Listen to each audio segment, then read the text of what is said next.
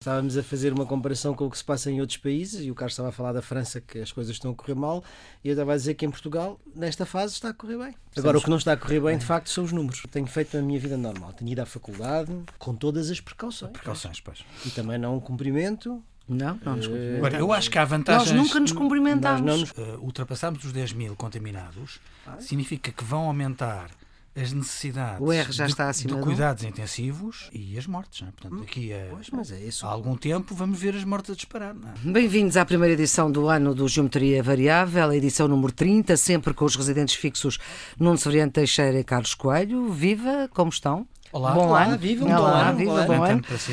Vamos começar pelo acontecimento da semana e se calhar o acontecimento, um dos acontecimentos que vai fazer parte das revistas de imprensa de 2021 e que chocou o mundo inteiro com as palavras que foram escolhidas pelo primeiro-ministro português que tem agora a presidência da União Europeia até junho a escrever no Twitter inquietação e preocupação com as imagens que viu em Washington, com o ministro Santos Silva, mais institucional em declarações à Lusa, a dar conta do fenómeno perturbador. A generalidade dos líderes europeus reagiu com outra força nas palavras. Por todos, escolha a afirmação de um dos republicanos mais iminentes, Mitt Romney, ele que é senador do estado do Utah e que foi o desafiante de Obama em 2012, e que disse, sem cortar nas palavras, o que aconteceu aqui hoje foi uma insurreição incitada pelo presidente dos Estados Unidos. Quatro mortos foi o resultado de uma invasão ao Congresso norte-americano. Vamos ver, há muitos feridos, portanto, talvez estes números possam vir a subir.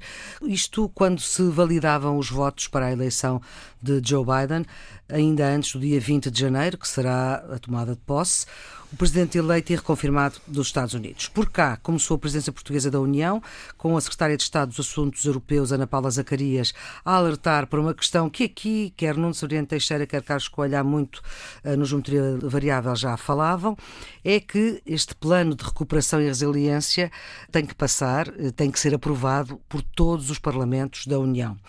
Em Portugal, em princípio, não há problema, mas o mesmo não se pode dizer de alguns outros parlamentos. Estamos a 16 dias das eleições presidenciais, debates dois a dois eh, nas televisões, com um calendário quase insano, que estão a acabar, mas ainda faltam alguns. Aqui na Antena 1 começaram as entrevistas aos candidatos e estas conversas todas cruzam o tema do currículo do procurador José Guerra com uma carta de intenções que contém lapsos para a Procuradoria Europeia. Este procurador foi escolhido pelas autoridades portuguesas, mas não pelas europeias, foi o escolhido do Conselho Superior do Ministério Público, sendo que as autoridades europeias escolheram uma outra procuradora, Ana Carla Almeida. Lapsos, erros, falhas, pedidos de demissão da ministra, tudo isto enquanto os números da Covid sobem como nunca, com o Serviço Nacional de Saúde a não conseguir dar vazão a tanta urgência.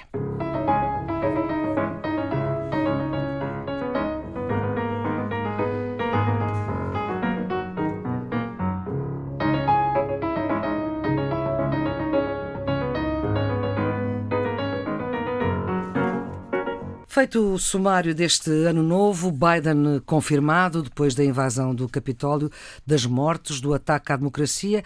O que é que se segue e como é que este episódio pode ser digerido pela democracia americana, pela justiça? Como é que vão ser os próximos dias? O que é que será de Trump?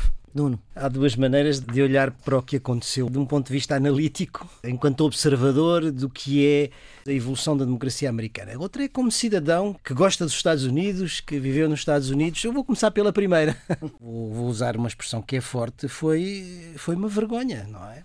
Mas não foi uma surpresa. Pois. E nós, tanto o Carlos como eu, tínhamos alertado aqui no Geometria Variável para a possibilidade de ocorrência de motins, de alterações da ordem pública, enfim, instigados ou, ou favorecidos pelo próprio Presidente. Portanto, é uma vergonha, não é uma surpresa. Do que se trata basicamente é do culminar de um processo de erosão da democracia que vem desde o princípio da administração Trump todas as fases por que se passou são fases que dão sentido a este culminar. Ou seja, o ataque aos mecanismos de checks and balances da, da democracia americana, o ataque a tudo aquilo que possa travar o poder do presidente, o ataque à imprensa, o ataque às instituições, a tentativa de controle do poder judicial através da nomeação dos juízes para o Supremo Tribunal, o aumento dos poderes do presidente e a diminuição do papel do Parlamento, em particular da Câmara dos Representantes, onde não tinha maioria.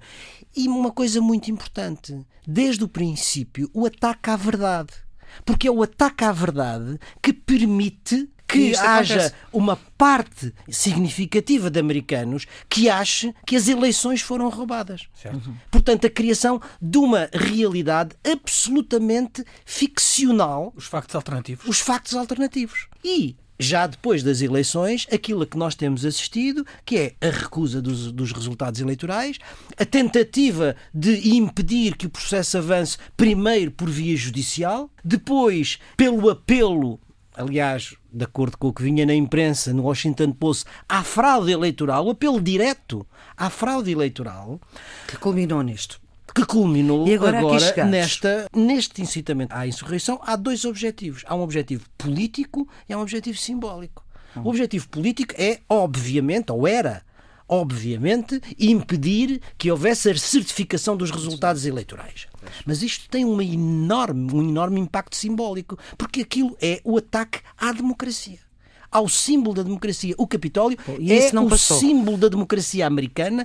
Nunca tinha acontecido isto desde 1814, quando as tropas inglesas, no conflito pós-independência, invadem o Capitólio. E, portanto, isto tem um enorme impacto simbólico na sociedade americana e eu acho que não, não deve ser desvalorizado. Carlos, eu falava com uma pessoa amiga que não tem grande proximidade com as eleições americanas e que via isto com distância. E eu tentei criar um paralelo forçado com as eleições presidenciais. Vamos supor que Marcelo Rebelo de Sousa fica em primeiro lugar, mas que Ana Gomes fica a 11 mil votos de Marcelo Rebelo de Sousa.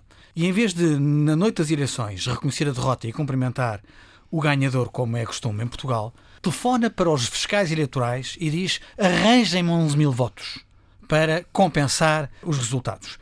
E vendo que isso não, não funciona, desafia os seus militantes, os seus apoiantes, a irem para o Palácio de Belém ou para a Assembleia da República e impedir a tomada de posse do novo presidente. Hum. E os seus apoiantes entram com armas, destroem património. Quer dizer, o escândalo que isto seria em Portugal. Eu vejo todos os dias o Bartune eh, do Luís hum, Afonso hum, no público. Sim. O Bartune de quinta-feira era fantástico porque aparece o fulaninho no bar a ler o jornal a dizer apoiantes do presidente invadiram o edifício do Congresso para impedir a mudança de poder. E diz o fulano com uma cerveja na mão mas onde? Em Caracas, na Venezuela? E diz o outro, não, em Washington, nos Estados Unidos. Quer dizer, nós não estávamos à espera que isto acontecesse nos Estados Unidos da América, numa democracia, numa democracia estabilizada. Hum. Isto foi instigado pelo presidente dos Estados Unidos Aliás, em Mitt, funções. Mitt Romney diz isso. O que é que vai acontecer agora? Eu acho que isto correu mal para Trump. Há, como a Flor começou o programa a dizer, já pelo menos quatro mortos. Este sangue cai em cima da responsabilidade de Trump.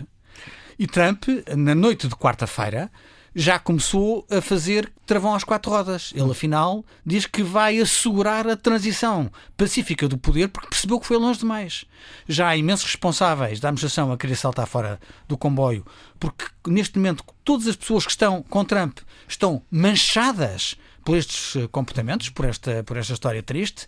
Eu acho que Trump que queria sair desta história com algum capital político, vê o seu capital político verdadeiramente ameaçado com as mortes, com a violência, com a invasão do Capitólio. Isto correu-lhe mal. Isto correu-lhe mal. E qual é o futuro que Trump pode ter no Partido uh, eu acho Republicano? Que, eu acho que a partir destes incidentes que Trump vê o seu espaço muito, muito, muito limitado. Isto é pensável num qualquer país do terceiro mundo. Isto é impensável na democracia americana. Parecia que estamos a ver um filme, não é?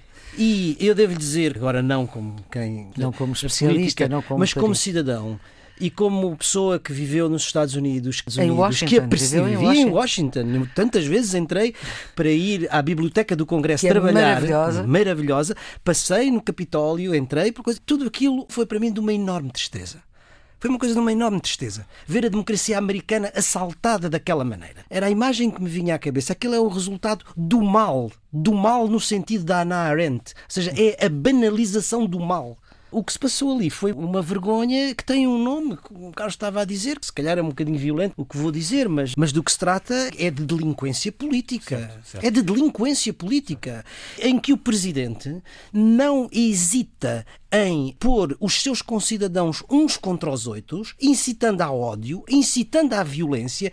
Um Presidente e é preciso perceber que a palavra de um presidente tem poder, tem efeito, é uma coisa um poderosa e tem um poder enorme.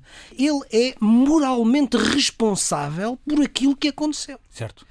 E ao provocar esta divisão interna entre os seus concidadãos, que já existia, que já agora... existia e que agora se agrava, se concretiza, se materializa daquela forma violenta, o efeito que isso tem no plano internacional é enfraquecer e envergonhar a maior democracia do mundo. É disto que nós estamos a falar. E é por isso que o Carlos estava a dizer dizer, aquilo é pensável num país do terceiro mundo. Sim, aquilo é um comportamento de um ditador do terceiro mundo. Como é que deve ser tratado? Como um ditador do terceiro mundo. Certo. Certo. Agora, há duas maneiras. Ou o presidente não está psicologicamente bem, está doente e então deve ser internado de apoio psiquiátrico. Ou se está bem, então deve ser responsabilizado. Sim, não é inimputável. Não é. Então, se ele não é isto vai acabar na barra de Se não é inimputável, provavelmente eu acho que deve ser porque há crimes. Porque a insurreição é crime. A insurreição é um crime. A incitação à violência é, é, um crime. crime. Em qualquer parte. E, portanto, do, deve, ser, deve ser responsabilizado pelos atos que teve.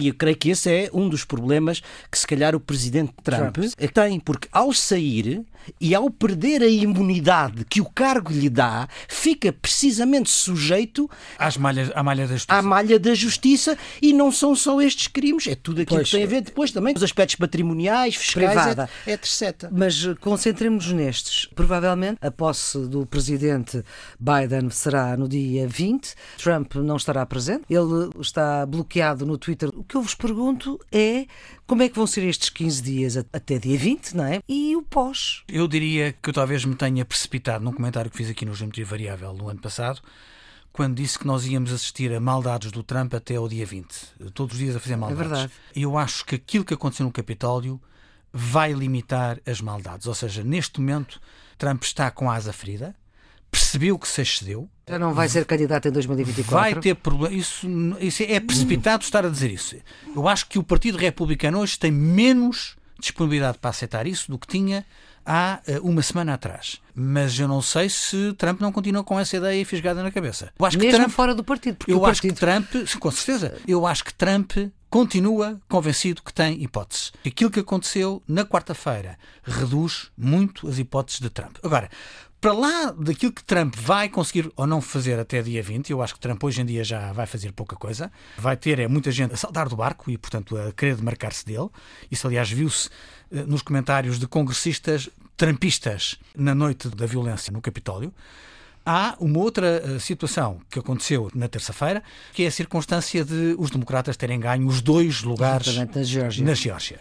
Coisa nunca vista. Uh, coisa nunca vista. Primeira vez que um negro é eleito uhum. senador pela Geórgia e dois democratas a ganharem esses, esses, lugares, que era um bastião republicano, o que faz com que o Partido Democrata empate com o Partido Republicano no número de senadores e que Kamala Harris, como uh, vice-presidente, possa exercer, possa exercer o seu voto de desempate. Eu disse aqui, mas gostava também de ouvir a opinião mais qualificada do Nuno, que se isso acontecesse, eu achava que era um cenário improvável, mas que se isso acontecesse podia ter um side effect negativo que era retirar qualquer alibi para Biden. Portanto, como a maioria de republicana no Senado podia sempre dizer eu não consegui fazer isto porque eles não me deixaram. Que, uh, que Obama utilizou, não é? Que Obama, agora, isso, isso não vai acontecer, porque, embora a justinha, os democratas têm uma maioria potencial no Senado, têm uma maioria expressiva na Câmara dos Representantes. Já não há alibis para impedir que Biden concretize o seu programa eleitoral. E isto pode subir muitas expectativas relativamente a Biden. Ou seja, hoje em dia há muitos americanos que podem esperar que Biden consiga fazer muito mais do que aquilo que ele de facto pode conseguir, até porque ele tem uma herança complicada. Muito pesada. Eh, desde logo na questão da pandemia. Da pandemia né? Neste momento há 360 mil americanos que morreram, há 21 milhões que estão contaminados e as projeções para abril são que estes 360 mil se transformem em 450 mil, ou seja, os mortos vão subir durante a presença de Biden, com a herança de, de Trump, mas toda a gente vai dizer que com Biden a presidente os mortos estão a subir. Este aumento de expectativas relativamente a Biden pode ser o presente envenenado que resulta do facto dos democratas eh, terem ganho inesperadamente os dois lugares da Geórgia no Senado e terem conseguido a maioria no Senado. Eu espero que o Carlos tenha razão, ou seja, que o presidente Trump tenha visto reduzidas as suas hipóteses. Em todo o caso, eu não tenho a certeza que seja assim. A sociedade está uh, muito polarizada e a mobilização dos grupos de extrema-direita que o presidente até agora tem incentivado hum. vai continuar com ou sem o presidente Trump. Hoje, alguma imprensa falava na hipótese do impeachment. Estamos a 13 dias, 14 dias da tomada de posse. Isso não tem, digamos, politicamente já nenhuma relevância, mas tem um elemento que é muito importante. É que se o presidente fosse impedido, se houvesse impeachment, ele não poderá recandidatar-se em próximas eleições. Nem nas e, próximas, de mais nenhuma. Exatamente. Isso não era uma coisa despiciana. Não sei se isto é possível, nem sei se alguém está a pensar nisso. Era uma coisa que Acho era que ventilada. Os, os, prazos tornam os prazos são improvável. São improváveis, mas não deixaria de ser, ser importante. Como o Carlos estava a dizer, a herança é muito pesada. E Biden vai ter já e imediatamente dois enormes desafios que eu penso que são aqueles que o estão neste momento a ocupar, ou a equipa que ele, que ele formou. O primeiro é a pandemia. Certo. Ao contrário do presidente Trump, ele não desvalorizou a questão da pandemia, pelo contrário, pô-la nas suas primeiras prioridades, organizou uma task force e está a preparar um plano, digamos, de combate à pandemia que vamos ver o resultado que dá ou não. Mas a segunda, que não é desligada da primeira, é a da recuperação económica. Agora, ele tem duas outras grandes questões que são provavelmente as mais difíceis e são as que decorrem da herança da presidência anterior. O primeiro é justamente a polarização política e social da América ele tem mostrado vontade em fazer uma política de apaziguamento, de, de união, de, de união de uhum. todos os americanos e fez um gesto, acho aliás, politicamente e simbolicamente muito, muito significativo, que foi às declarações do presidente Trump na semana passada eh, no apelo à fraude eleitoral, ele dizer não, não, eu não vou colocar esta questão na justiça. Portanto, isso é um princípio simbólico de dizer não, não, vamos, vamos nos reconciliar a grande tarefa, a primeira grande tarefa é criar união, criar uh, possibilidades de reunir outra vez os americanos, para usar a expressão que tem sido usada, de destribalizar a América. Não sei se ele vai ter sucesso. É muito difícil é muito no estado difícil. em que as coisas uhum. estão. E a segunda tem a ver justamente com a dimensão internacional que é voltar a colocar a América no lugar de hegemonia internacional que teve até agora e que está a ser claramente tomada, progressivamente tomada pela China na cena internacional. Eu, Sim, aí... eu imagino os dirigentes chineses olharem para isto. Oh, não, não. Quem se está a rir é justamente Xi Jinping e Putin. Estão-se a rir daquilo que se passou. Agora, eu acho que, e faço aqui esta nota, sei que vou a contracorrente de muitas pessoas, mas era bom que os europeus percebessem isto.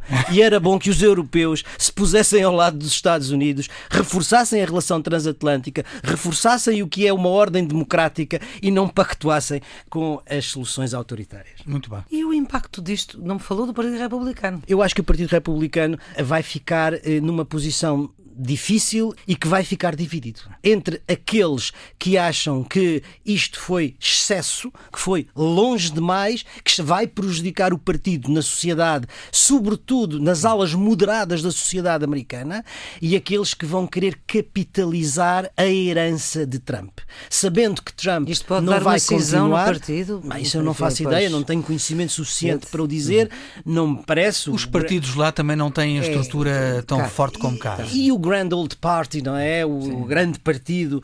Acho isso difícil. Agora, que haverá no interior do partido divisões entre estas duas alas, quem quer recuperar o que é a tradição conservadora do Partido Republicano e aqueles que querem capitalizar a herança de Trump eventualmente, se ele não se candidatar ou se não puder candidatar nas próximas eleições, tomarem esse lugar e capitalizar essa herança. E agora, telegraficamente, impacto disto cá, dos trampismos que existem por cá? Que há mais uh, impacto noutras paragens, por exemplo, no Brasil. É?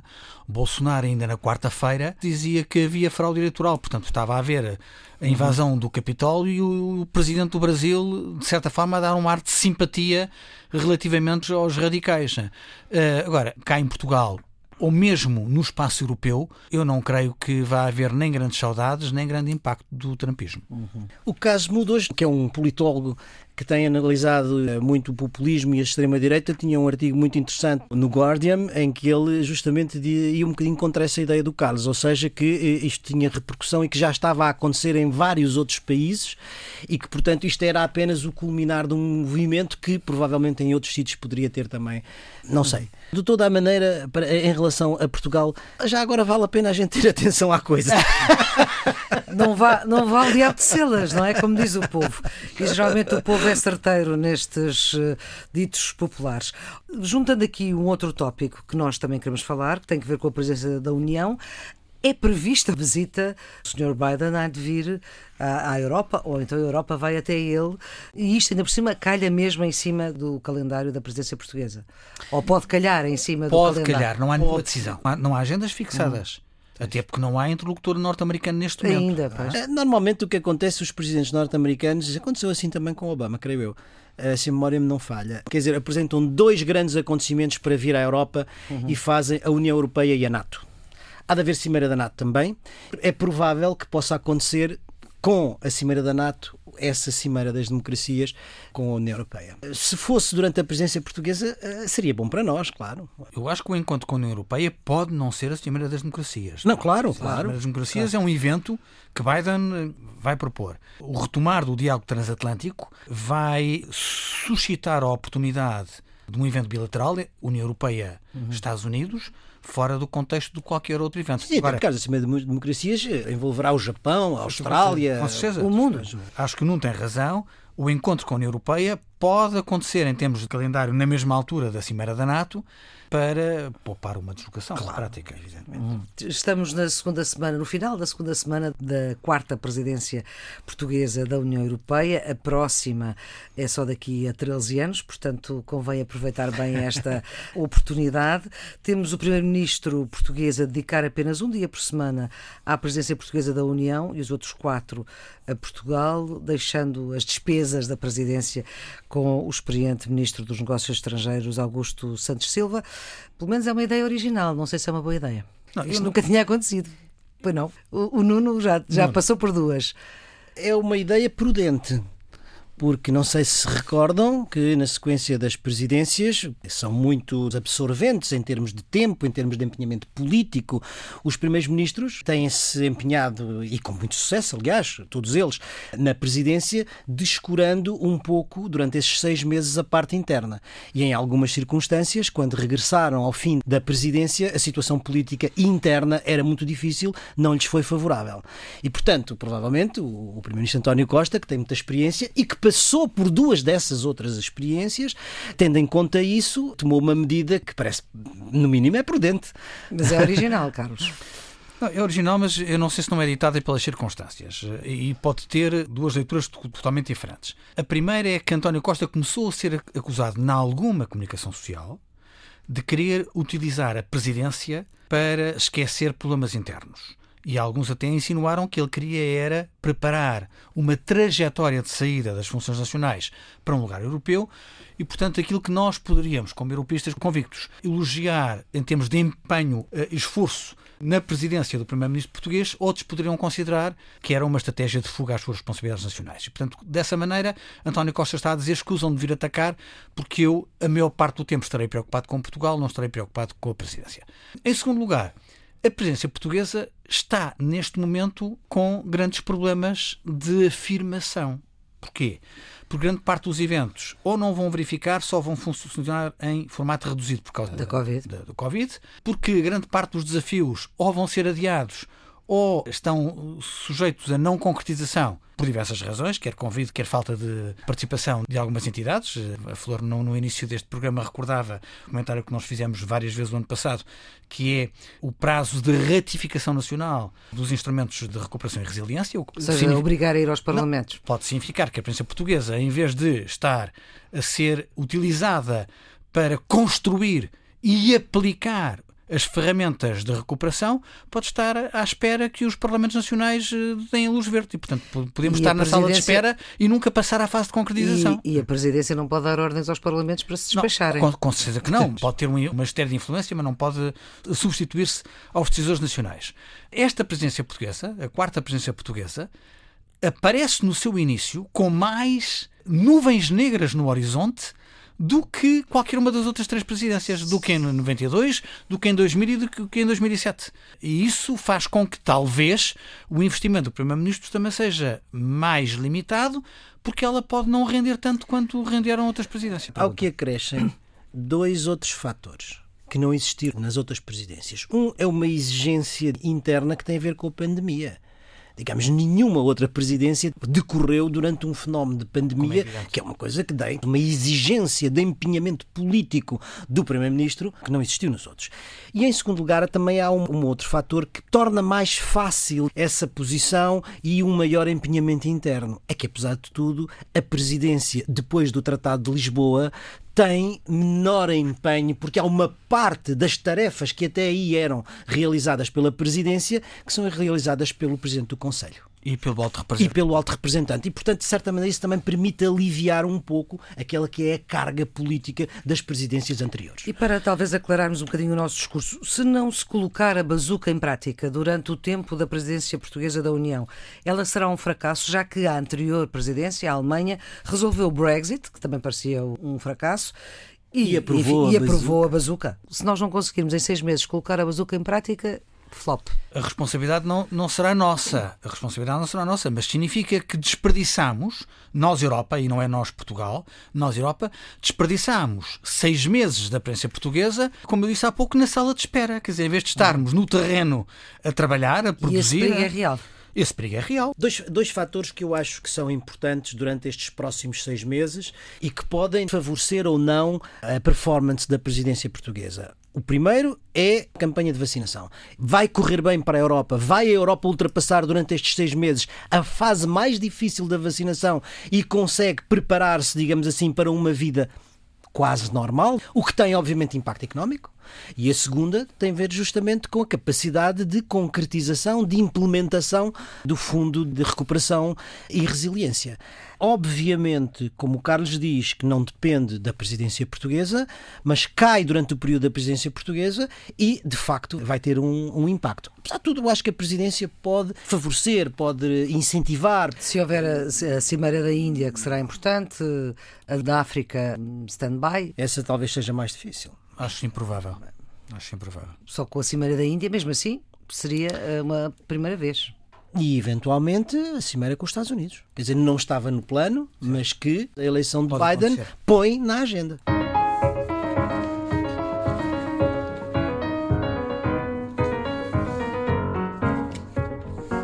Ora, vamos para um dos temas que tem sido um dos temas também uh, deste recomeço do novo ano, os debates presidenciais. O que é que deveria estar a ser discutido e não está? Eu acho que há muitas coisas que não estão a ser discutidas, uh, mas não sei se elas seriam o mais interessante para os ouvintes. Porque eu acho que muita da espuma dos dias está a aparecer neste, nestes debates e pouca discussão sobre o fundo do exercício dos poderes presenciais tem resultado dos debates. Agora, vamos ser claros, esta é uma eleição com resultado conhecido à partida. Eh, ninguém põe em causa que o candidato Marcelo Rebelo de Sousa ganha e ganha a primeira volta. Parece que é relativamente pacífico que a segunda candidata eh, mais votada será Ana Gomes, embora a grande distância de Marcelo Rebelo de Sousa. E a questão mais picante na, na, disputa eleitoral é saber quem é que fica em terceiro lugar. Se é Marisa Matias, se é João Ferreira, se é André Ventura. Portanto, quando uma eleição tem o seu aspecto mais eh, interessante. Saber qual é o terceiro. Saber quem é o terceiro, está tudo dito. Nós dissemos o ano passado, e eu mantenho, que acho que o maior risco para esta eleição presidencial e também para Marcelo Rebelo de Sousa é a abstenção. De facto, e está a fazer-se alguma coisa para isso? Vamos cá ver. Este modelo de debates é melhor do que ter todos os candidatos à volta da mesa. É, sob o ponto de vista televisivo, sob o ponto de vista do debate, sob o ponto de vista do som, se quisermos falar em termos de rádio, eh, menos interessante, até porque cada um deles tem menos tempo. Há cinco anos a Antena 1 fez e correu bem.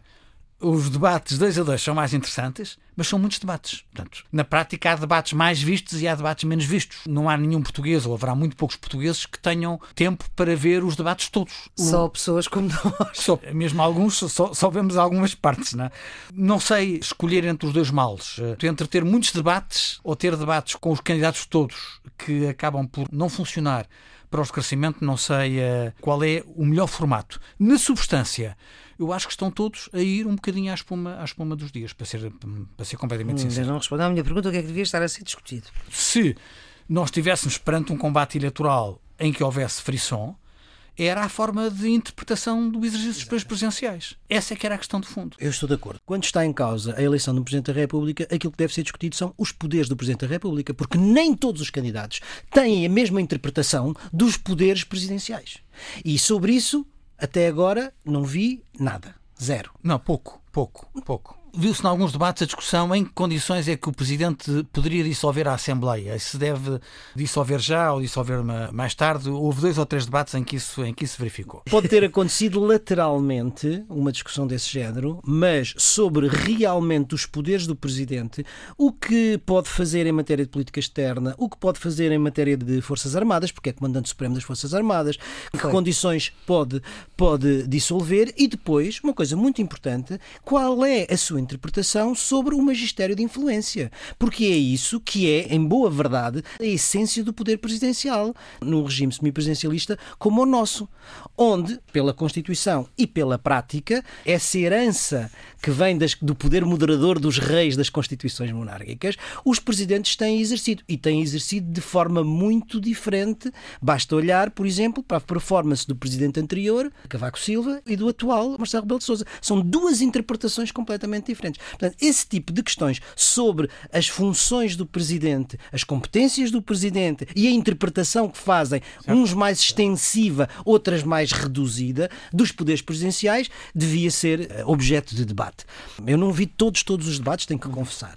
Mas aquilo que vi até agora é a espuma dos dias. Mas não será a espuma dos dias uma das questões que também tem passado por estes debates, além do caso do cidadão eh, morto no, no CEF, o caso agora mais recente do Procurador Europeu, talvez para perceber um pouco para que é que serve esta Procuradoria Europeia, é uma instituição que tem três anos e pouco, foi criada em 2017 para travar o crime económico acima dos 10 mil euros que envolva dinheiros europeus e fraudes para o IVA acima dos 10 milhões de euros. Há aqui uma diferença entre as fraudes com o IVA só acima de 10 milhões de euros e para o crime económico de 10 mil. Esta Procuradoria, creio estar a dizer bem, só vai começar a trabalhar neste ano de 2021 e não, não estaríamos a falar disto não fora o caso de Portugal ter dado uma justificação por carta que não corresponde exatamente à verdade. Enviou o currículo do Procurador, que defende, que foi escolhido pelo Conselho Superior do Ministério Público e depois enviou uma carta que contém lapsos no dizer da Ministra da Justiça. Entretanto, Portugal enviou um conjunto de três procuradores e o júri europeu escolheu uma procuradora, ao que se diz também pela questão de género.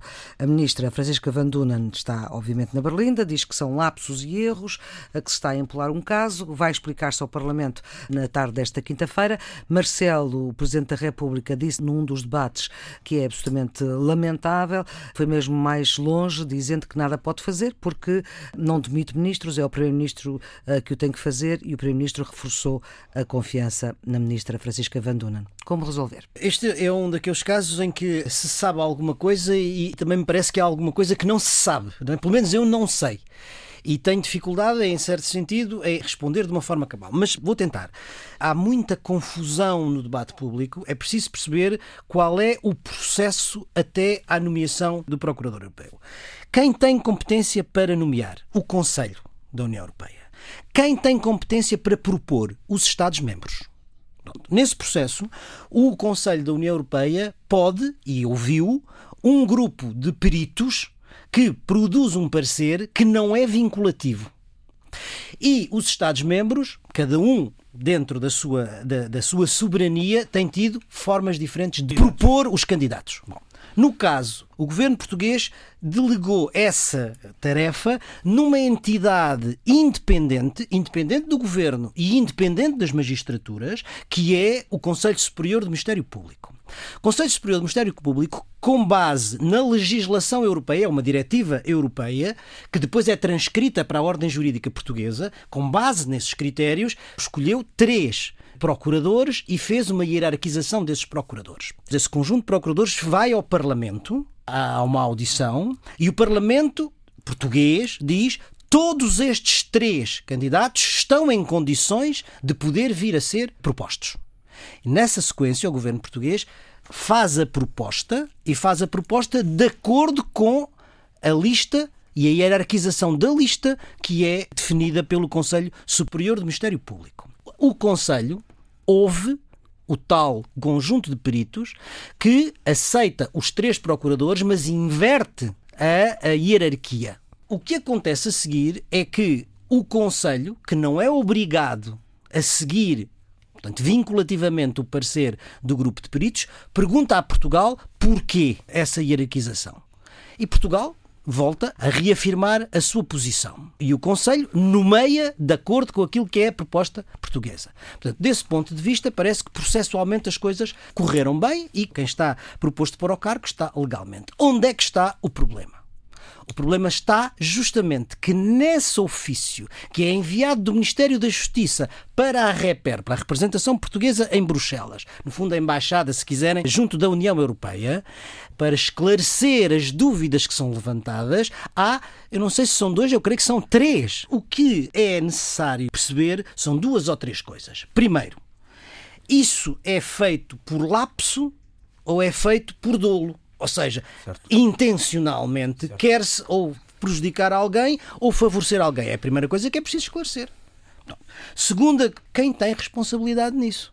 Se é administrativa, se é política, se onde Sim, é que está, admissão, onde é que está essa coisa. E finalmente, ninguém tem falado nisso, mas eu acho que isso é importante, é saber a decisão que o Conselho tomou foi com base no esclarecimento que tem erros. Ou foi com base no currículo. com base no currículo que parece que está certo. O currículo está, está certo. Pronto. Não há erros no e currículo. São estas questões que são necessárias esclarecer para nós podermos ter uma opinião sobre as coisas. Se me pergunta, quer dizer, foi lápis ou foi dolo? Eu acho que isso aí tem que ser aberto um inquérito, não sei até se já não terá sido, por parte do Ministério da Justiça, para esclarecer o que é que se passou desse ponto de vista. E isso dará também dizer onde é que está a responsabilidade. A responsabilidade está no plano administrativo ou está no plano político. Finalmente, eu acho que há a última coisa que é o que é que determina a decisão. E isso não é ao nível nacional, é ao nível europeu. É o Conselho que tem que dizer olha, esta decisão foi tomada com base nisto ou naquilo. E, portanto, quando tivermos estas informações, podemos ter uma posição mais, mais então voltaremos sólida. a este assunto, mas antes, Carlos. Fiquei perplexo com tudo isto, até porque eu tenho boa opinião da Ministra da Justiça, mas este é um processo lamentável. Aquilo que o Nuno disse relativamente ao processo é rigorosamente verdade. No essencial, o Estado-membro propõe, o Conselho decide. E o Conselho pode decidir contra o parecer do júri de seleção europeu o que aconteceu. Agora, qual é a questão que está aqui? A questão é que o Conselho, Conselho... na prática, Conselho, o Conselho da União, Sim. o Conselho da União, na prática, seguiu as indicações nacionais, respeitando a ordenação do júri europeu. Só não a seguiu em três casos: no caso de Portugal, no caso da Bulgária e no caso da Bélgica. Porque nestes três países, os governos não ficaram contentes com a ordenação do júri europeu e disseram que preferiam a sua ordenação inicial. Ok? Portanto, nós temos 27 Estados-membros, em 27, 24 não tiveram nenhum problema e 3 tiveram. tiveram. É perfeitamente legítimo que o Conselho tome esta decisão. Não há dúvidas sobre isto. Mas a circunstância de discordar da ordenação do júri europeu faz com que esta decisão tenha que ser, pelo menos, fundamentada. Bah, ela é fundamentada com base na opinião do governo português que diz essa senhora não, este senhor sim. E qual é o problema? O problema é que esta senhora era uma procuradora que tinha estado envolvida no caso das golas de fogo, que tinha ordenadas buscas ao Ministério da Armação Interna, portanto tinha um contencioso com o governo PS. Neste caso já do Consulado de Cabrita. Consulado de Cabrita. E relativamente àquele que era o preferido, objetivamente, do governo português, os dados que constam da carta que foi enviada para a REPER contêm falsidades. As falsidades, não sei se foram relevantes ou não para a decisão, não sabemos, mas levantam uma suspeita. A suspeita de que se tentou criar uma narrativa com base em inverdades para justificar que este candidato era melhor que o outro. Portanto, as perguntas que o Nuno fez são rigorosamente as perguntas legítimas. É, houve desleixo, houve dolo ou foi acidental? Houve desleixo ou houve responsabilidade de ocultação e manipulação dos dados? E quem é a responsabilidade? Porque o diretor-geral que foi demitido, ou que se demitiu... eh, Mas diz e- que a culpa não é dele. Não, diz que a culpa é do gabinete da ministra. Já A- disse a- várias a- coisas. a- estão o dedo... Já disse três, É. três coisas diferentes. Portanto, a opacidade desta história e as relações, eh, a história dos candidatos, deixam a sensação desconfortável de que se está a ocultar qualquer coisa. E, lançam um ónus de suspeição sobre este processo que é grave. Eu percebo porque é que o Presidente da República, embora na posição de candidato diga eu tenho grandes reticências relativamente a isso, na prática diz eu só não demito a Ministra porque o Primeiro-Ministro reiterou a confiança na Ministra da Justiça. Mas Nunca foi tão claro em relação É. a nenhum ministro. a sensação que há algo muito errado neste processo está entranhada. Está entranhada.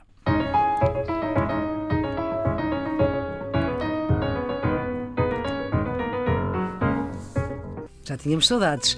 Vamos para os redondos, bicudos e quadrados. Querem começar por Bicudos? bicudos. Se deixaste de ser minha, minha dor. Não deixei de ser quem era e tudo é novo. Por morrer uma andorinha sem amor. Não acaba a primavera, diz o povo.